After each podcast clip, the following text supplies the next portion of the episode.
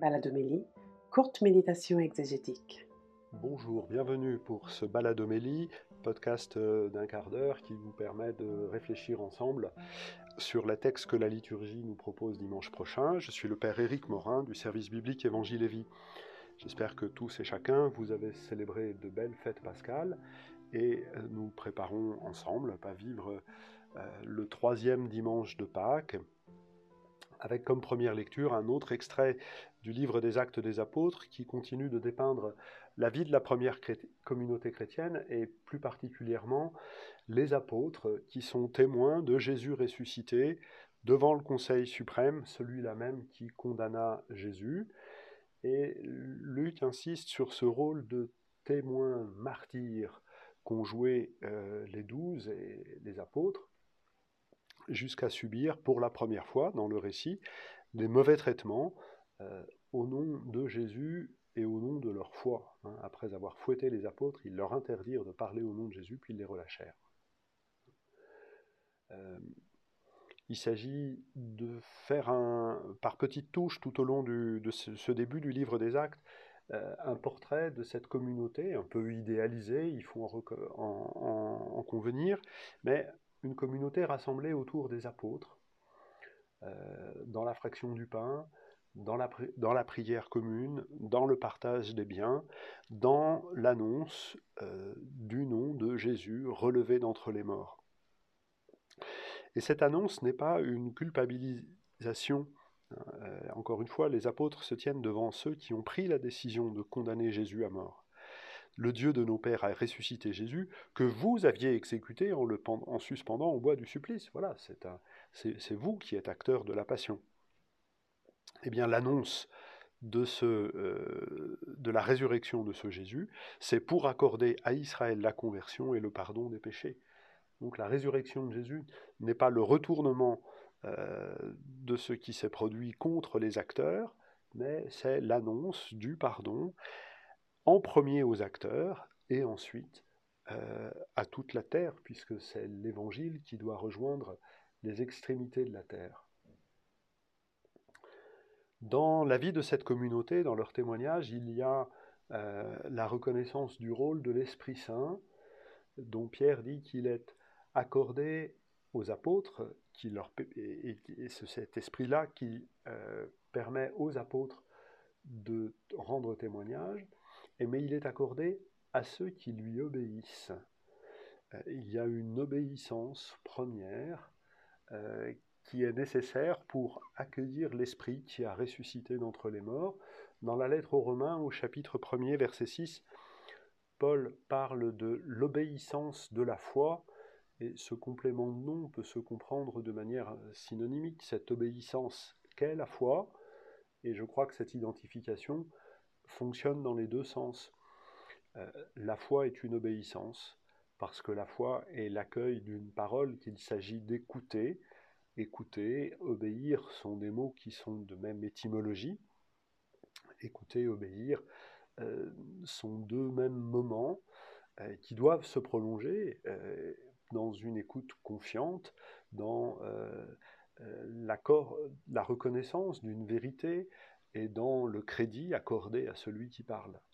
Foi et obéissance sont deux moments d'une seule et même démarche par, par laquelle on accueille ce que Dieu dit et, nous permet de nous confier au projet qu'il veut réaliser, c'est-à-dire à, l'esprit par lequel il réalise ce qu'il nous dit. Dans cette définition euh, de la foi comme obéissance, il y a aussi la reconnaissance Dieu commence par dire ce qu'il fait pour que par le consentement de notre acte de foi et de notre obéissance, il puisse réaliser ce qu'il dit euh, par l'œuvre de l'Esprit Saint.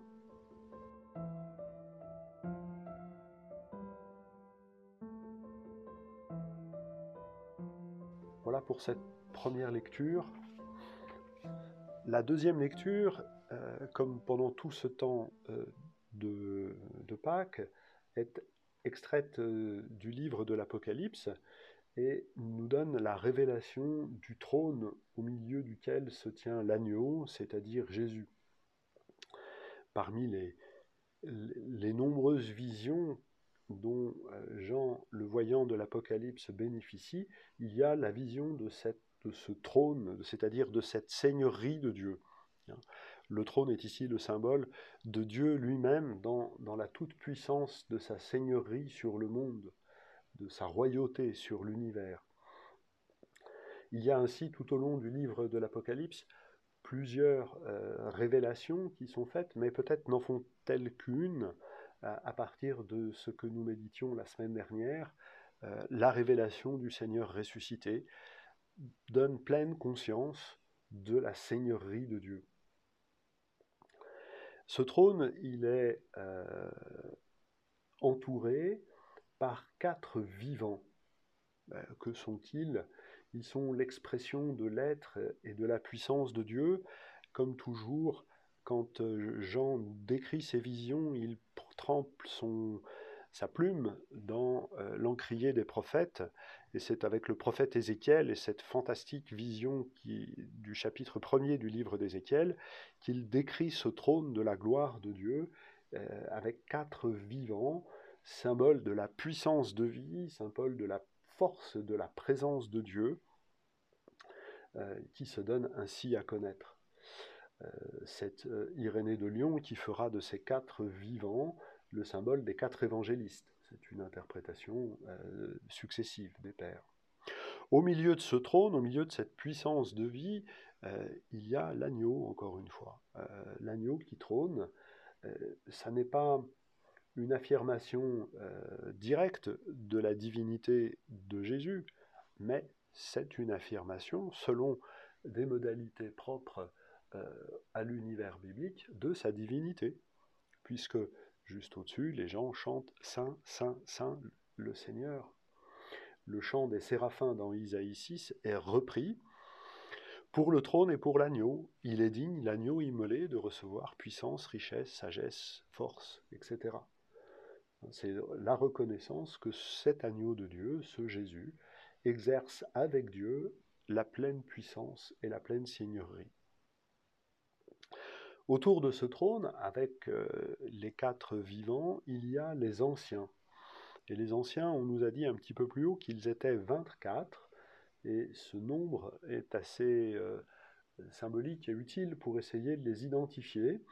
Il y a deux, euh, pistes qui ne se contredisent pas forcément le canon des écritures juives à l'époque était fixé à 24 livres. Donc les, les, 24 anciens ce peuvent être le témoignage, les 24 témoins contenus dans les 24 livres euh, de, la loi, des prophètes et des écrits. Il y avait également euh, reconnu 24 classes sacerdotales, et donc les 24 anciens désigneraient 24 prêtres il y a l'autre interprétation euh, des douze patriarches et, des douze apôtres. Euh, elle me semble moins fondée dans le livre même. Mais voilà, il y a multiplié d'interprétations possibles. Ici, les anciens, ce sont ceux surtout qui euh, sont unanimes dans la louange, et cette louange les unit au trône et à l'agneau. Ils sont davantage ceux qui permettent d'authentifier, de certifier la, véracité de notre louange. Euh, il est euh, frappant de voir comment dans ce texte, des fragments liturgiques sont sûrement utilisés par Jean pour montrer comment liturgie céleste et liturgie de la communauté chrétienne sont unifiées. Les anciens euh, authentifient cette unité de la liturgie céleste et de la liturgie de la communauté. On verra par la suite d'autres rôles de ces anciens.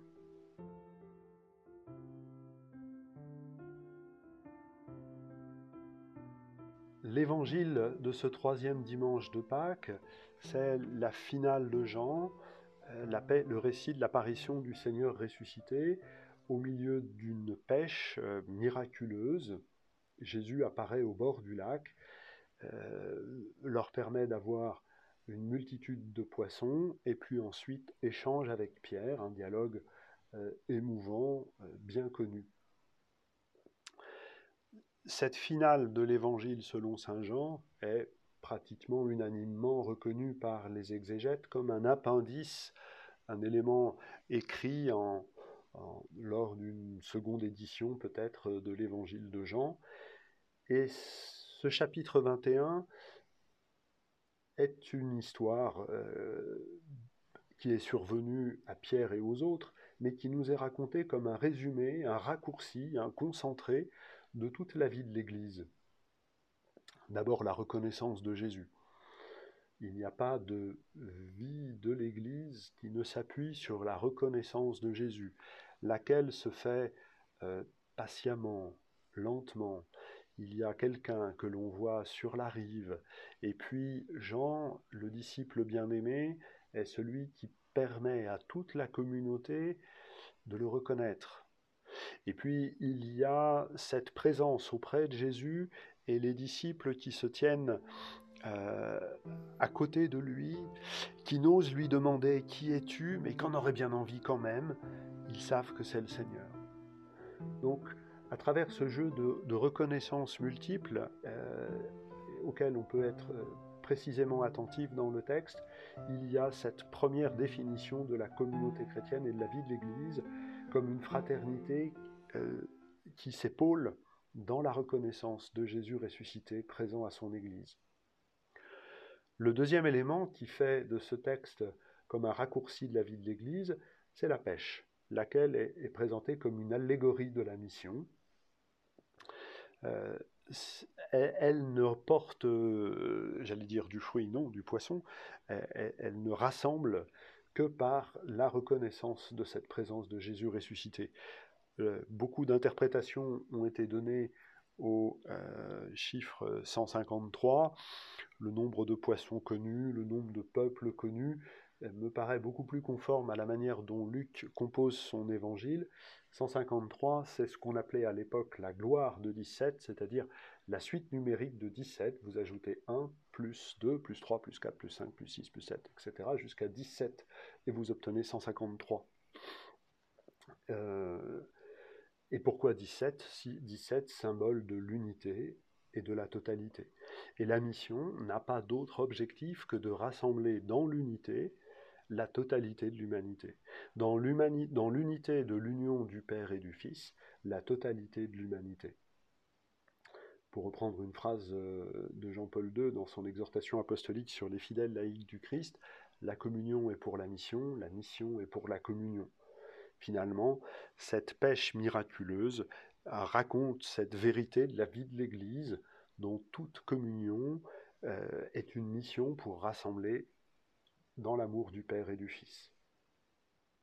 Troisième élément qui fait de ce texte un raccourci de la vie de l'Église, l'échange euh, entre Jésus et Pierre. Euh, il n'est pas raisonnable d'avoir confié à Pierre les, les clés de l'Église, mais c'est à celui qui est pardonné, celui qui a entendu trois fois soit le pasteur, celui qui trois fois a été interrogé dans la vérité de son amour, c'est à lui qui est confié le soin de témoigner de la fidélité et de l'amour de Dieu, plein de miséricorde et qui pardonne. Ça n'est pas le, disciple modèle, le disciple parfait, qui est le pasteur de la communauté. Il y a là quelque chose de déroutant, euh, mais qu'il faut méditer et qui se termine de toute façon, quelle que soit la situation dans laquelle chacun d'entre nous nous, trouvons à l'égard du Seigneur Jésus, par ces simples mots toi, suis-moi. Euh, la force avec laquelle se finit euh, cet évangile est absolument euh, redoutable. que tu sois Pierre ou que tu sois Jean, toi, suis-moi, et un autre, je te laisserai, je te conduirai jusque là où tu pourras pour être témoin de mon amour et de ma fidélité.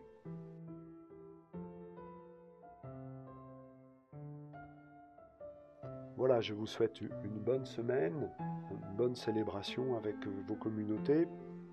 Je remercie tous ceux qui rendent possible ce podcast et je vous dis à la semaine prochaine.